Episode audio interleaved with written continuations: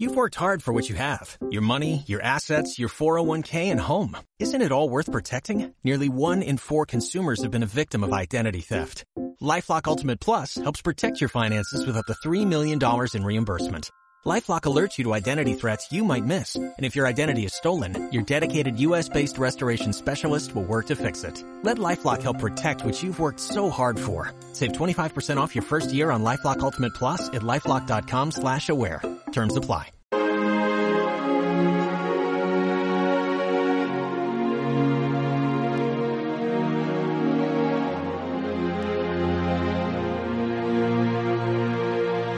El fotógrafo Jordi Bru ha captado con su cámara el avance de los tercios por media Europa, batallas napoleónicas, soldados carlistas, escenas de la Guerra Civil Española, en un trabajo que evoca el dramatismo de las fotografías que envían los reporteros desde cualquier guerra actual y al mismo tiempo la belleza de las pinturas que cuelgan en los museos. Las escenas que crea tienen la singular propiedad de trasladarnos a tiempos y espacios que se nos antojan imposibles y sin necesidad de máquina del tiempo. Las fotografías históricas del navarro Jordi Bru reconstruyen la historia de los tercios de la monarquía hispánica en un libro editado por Despertaferro que incluye textos de Alex Claramont, director de la edición de Historia Moderna de esta revista de Historia Política y Militar. Y Jordi Bru es hoy nuestro invitado. Hola, buenas tardes. Hola, buenas tardes.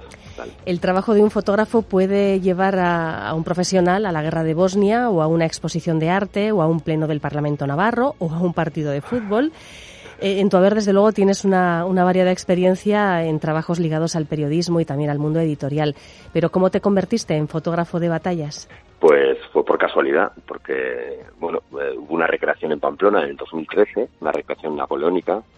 Bueno, se celebraba el, el 200 aniversario pues, de, la expulsión de, los franceses de, Pamplona y, me fui para, allí con la, mi cámara, pues nunca había estado en una recreación, había oído muchísimo sobre recreaciones y tal, y me, por curiosidad, pues ya saben los fotógrafos, a ver si pillábamos algo, ¿no? Y, y me fui a, a, intentar hacer fotos. ¿eh? Complicado porque, claro, no iba vestido de la época, que es lo uh -huh. que suelo hacer yo, y claro, era la primera, y, y todo como muy desde, desde fuera, ¿no? Y, y, bueno, y con, y con, esas primeras fotos ya empecé pues a hacer alguna pequeña composición, a, a, pues a, sobre todo pues a quitar toda la parte de atrás de las fotos que, que no me interesa, si salen coches o si sale público, ¿no? Y así poco a poco pues empecé haciendo composiciones y cada vez más, más complejas, ¿no? Sí. sí. En este libro encontramos 27 reconstrucciones de diferentes escenas protagonizadas por los tercios fundamentalmente en Europa, aunque hay, si no recuerdo mal, una, no sé si una o quizás dos de, de África, ¿no? Alguna africana sí. también.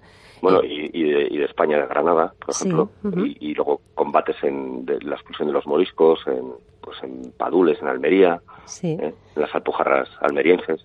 Sí, porque también había, había tercios también ah, sí, sí. combatiendo. En, Realmente en llegó a haber momentos en los que estaban por medio mundo conocido. Sí, y, y África. Y, y, no sé si le pasará a alguien más, pero mi primera reacción, ¿sabes? Cuando abrí el libro y, vi la primera escena fue acercarme mucho, mucho, pero mucho, para, para ver si estaba ante una fotografía o una ilustración, porque de verdad que al principio no estaba muy convencida. Y claro. y claro, quería saber si los mosqueteros que aparecen así como si tal cosa apoyados en el mosquete, si eran personas reales.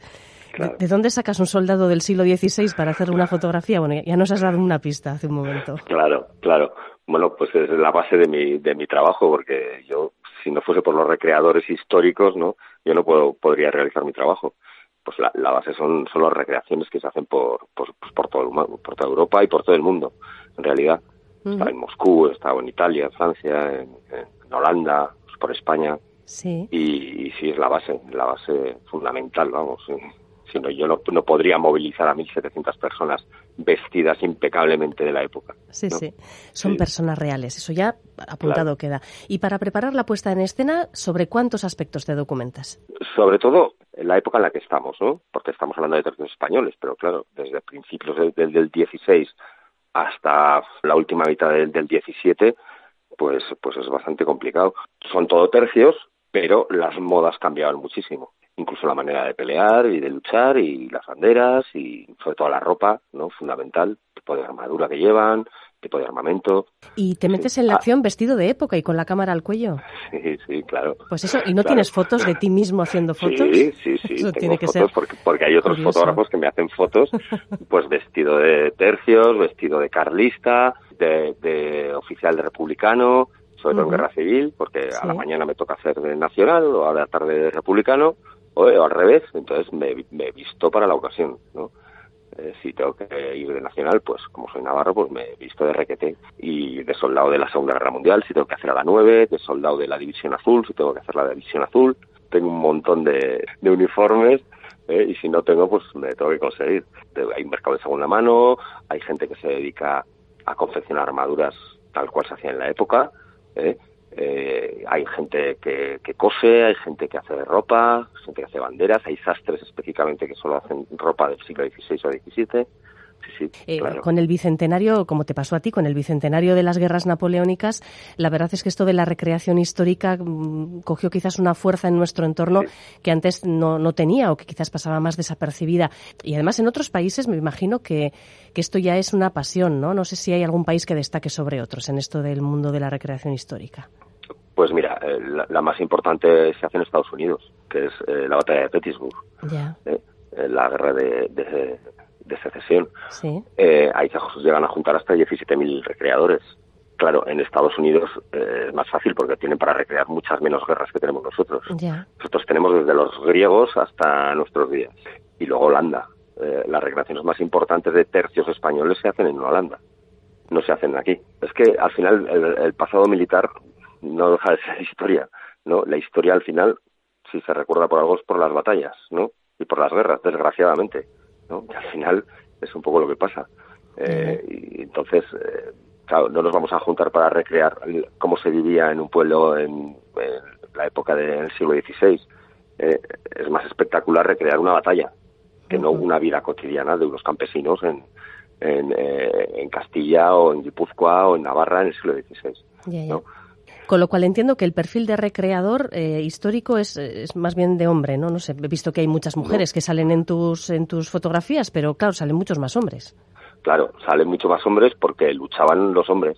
Sí, sí, y, evidentemente eh, yo saco mujeres también en las fotos, sí, sí. Eh, pero tenían una función principalmente de socorrer a, a los heridos, en las, en las guerras napoleónicas, pues de aguadoras, de cantineras, ¿no? Y, claro, pues evidentemente si hago batallas, pues salen muchas menos mujeres. en las recreaciones hay mujeres que, hacen de soldados ah, también. ¿eh? ¿eh? Lo, que, lo que pasa es que, que, claro, son muchas menos las mujeres que quieren hacer de soldado. ¿eh? Pero en, las, en las guerras napoleónicas se ve, se ve a muchas mujeres vestidas de soldado francés, por ejemplo, de soldado español, de voluntarios de, de Madrid o voluntarios de Aragón o, sí, o de milicias. o sí, sí, sí. Bueno, a, eh, en las recreaciones, por ejemplo, de, del 2 de mayo aparecen muchas mujeres guerrilleras. ¿eh? Claro.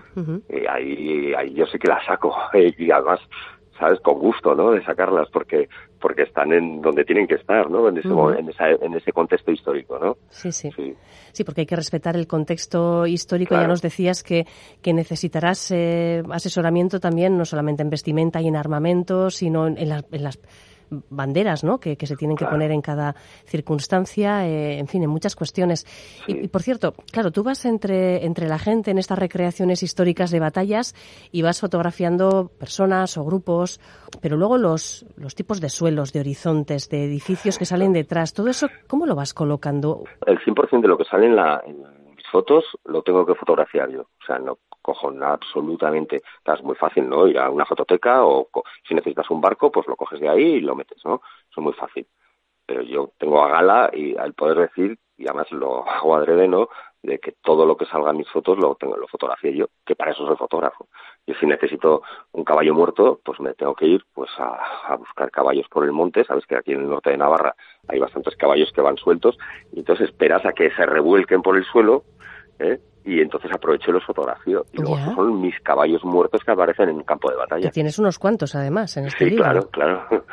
Porque eso le da sabor, ¿no? Le da, le da autenticidad a, la batalla. Había muchísimos caballos muertos en los campos de batalla, en cualquier época. Sí, sí, fíjate que yo he visto algún caballo y he pensado que si no sería dibujado. por, por Y los perros también, porque hay, hay unos cuantos perros también. Claro, hay perros, porque hay un recreador de, Granada que iba siempre a las recreaciones con su perro, ¿no? Y entonces él se metía en el cuadro de picas y el perro pues le seguía por todas partes, no se asustaba de la pólvora, el perro y nada, entonces él le perseguía, entonces yo le saco, le saco, le saco en, el cuadro, ¿no? Porque va al de su dueño.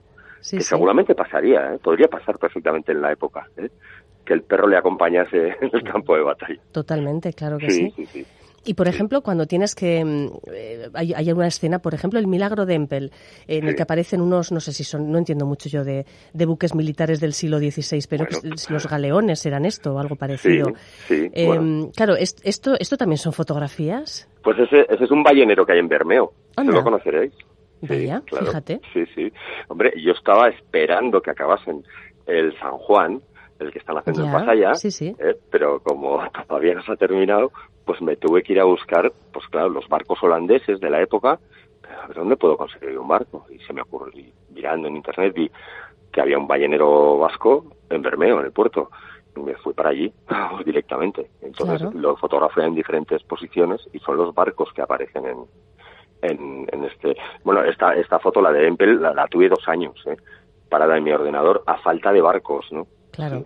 En esta foto, el suelo helado, eso es de una expedición que hice en el 2004 al Polo Norte. Tres amigos de Pamplona y yo, también soy de Pamplona, nos fuimos a la primera expedición navarra al Polo Norte geográfico. Y ese suelo helado es el suelo de la banquisa, el mar helado del Polo Norte. Sí, ¿eh? sí. Y, ese, y lo he colocado ahí en la foto. Ya estoy dando muchos, muchos, muchos secretos. bueno, pero claro, se trata también un poco de esto, porque claro, vemos una escena y dices, ¿estarán, estarán estos, estas personas allí físicamente? O, este fondo, este horizonte, estos árboles, estos perros que salen, eh, se, se, han colocado gracias al, Photoshop que hace magia, ya sabemos que hace magia. Bueno, el Photoshop no es un darle a botón, ¿eh? No, no, claro. Digo que hace magia con el resultado, pero oye, claro ¿Cuánto tardas tú en, ¿cuánto tardas tú en hacer esto? Porque... pues mira, desde dos años que ha estado esta foto parada eh, hasta pues, dos, tres semanas, cuatro para hacer cada composición. Sobre todo porque paro muchísimo para documentarme. Tengo asesores, cada vez vas leyendo más, cada vez te vas, vas entendiendo más, pero tienes que, que tirar de gente que sepa de verdad. Sí, sí. Y, Alex Claramun, pues, por cierto, que es la persona con la que... La persona, el que ha escrito el, el texto, bueno, pues, pues claro, ahora me está asesorando también. Y en los grupos en los que eh, se ve el, momento intenso de la refriega y en el que ves a personas pues, pues eh, abriendo la boca con un gesto de dolor, otras personas con un aire así como muy fiero de, claro, que se supone que están luchando a muerte. Eh, los, ¿Los recreadores posan de alguna forma o, o se meten en su en su película, por así decirlo, y tú estás por ahí disparando y, captando las, las emociones que desprenden de forma personal, vamos, sin que tú les pidas, oye, pues ponte así o ponte así.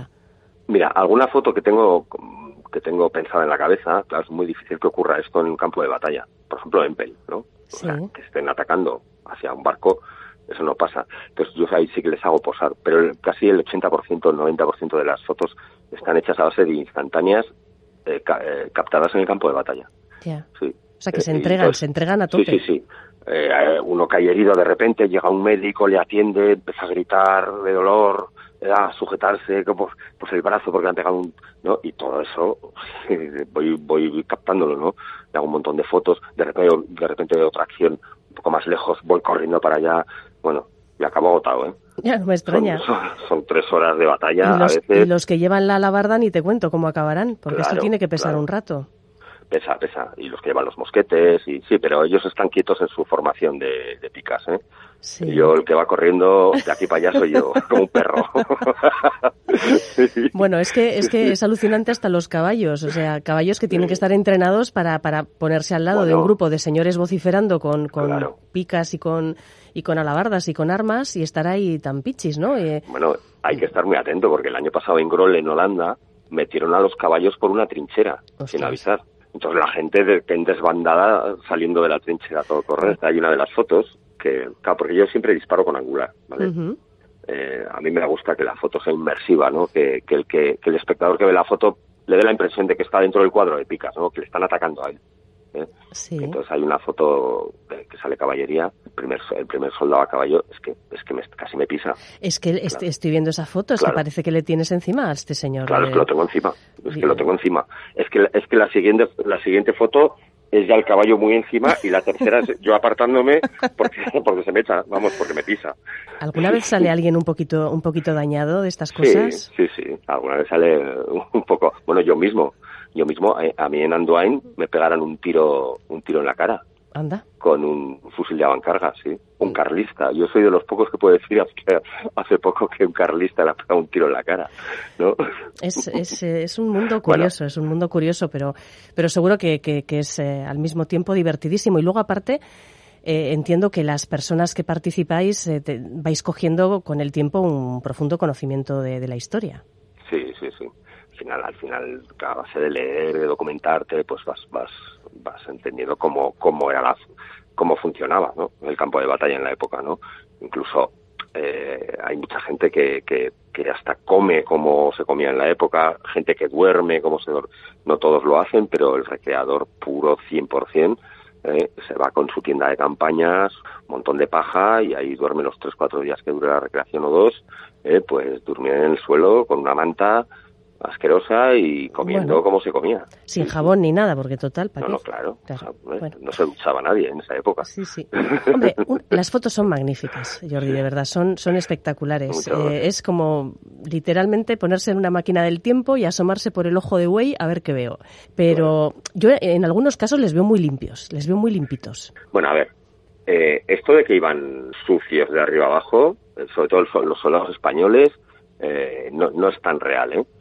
A ver, cuando tú estás en un campo de batalla lleno de barro, pues evidentemente te manchas. Pero cuando se iban al campo de batalla iban de punta en blanco. ¿eh? Anda, mira. Pues... Iban con sus mejores galas ¿eh?